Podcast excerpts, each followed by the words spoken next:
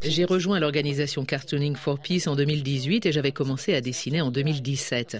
Donc au bout d'un an, j'ai postulé pour rejoindre l'organisation basée à Paris, créée par Plantu, le caricaturiste français. L'organisation Cartooning nous aide à entrer en contact avec des médias français, mais son but, c'est d'aider des caricaturistes dans le monde, dans des pays menacés par la dictature. Et maintenant, à cause de sa proximité avec la Chine, Taïwan est en haut de sa liste. Alors comment procédez-vous pour trouver votre inspiration? Je regarde l'actualité et je cherche pendant une heure quelque chose qui va m'intéresser, jusqu'à ce que je trouve un angle, une idée ou une petite phrase sur lesquelles je puisse travailler. Le procédé est compliqué à expliquer. Par exemple, lorsque Nancy Pelosi est venue à Taïwan, tout le monde se rappelle de son tailleur rose, de ses chaussures blanches à talons hauts, assez emblématiques. Donc, je me suis demandé comment je pourrais utiliser ça comme symbole, ce costume, que tout le monde pourrait reconnaître immédiatement, comment je pourrais le transformer? Puis j'ai pensé à la forme de Taïwan, et quand on regarde, ça ressemble à un talon. Et comme elle utilisait cette excuse de visite à Taïwan pour marcher sur une ligne rouge, pour voir jusqu'où cette ligne allait d'ailleurs pour la Chine, je me suis dit que j'allais transformer le talon en forme de Taïwan en train de s'appuyer sur les doigts de pied de Xi Jinping. C'était parfait. C'était un point de rupture que je pouvais exploiter. Et en faisant ce genre de dessin, tout en étant taïwanaise, n'êtes-vous pas inquiète pour votre sécurité?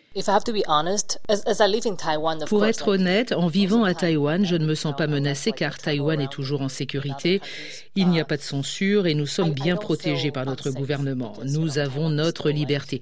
Mais oui, je ne me sentirai pas autant en sécurité en voyageant en Chine ou même à Hong Kong maintenant. Donc oui, je m'inquiète de la sécurité de manière générale mais il y a bien sûr une sorte de cyberarmée en ligne sur Instagram, sur Twitter. Je reçois beaucoup, beaucoup de commentaires me disant de retourner dans mon pays. Et c'est souvent à propos de dessins sur la Chine. Je ne pense même pas que ce soit des humains derrière tout ça, juste des messages générés automatiquement. Donc parfois, je ne regarde même pas, je laisse couler.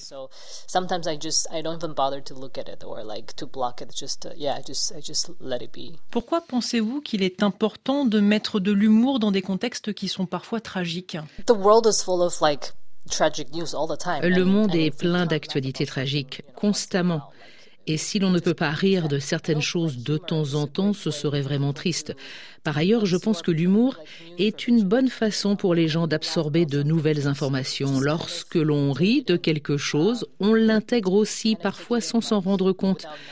Par exemple, lorsqu'on lit un article, c'est au moins mille mots, il faut se mettre dedans, et peut-être qu'on laisse tomber en plein milieu en se disant qu'on n'a pas le temps, ou bien c'est trop de blabla.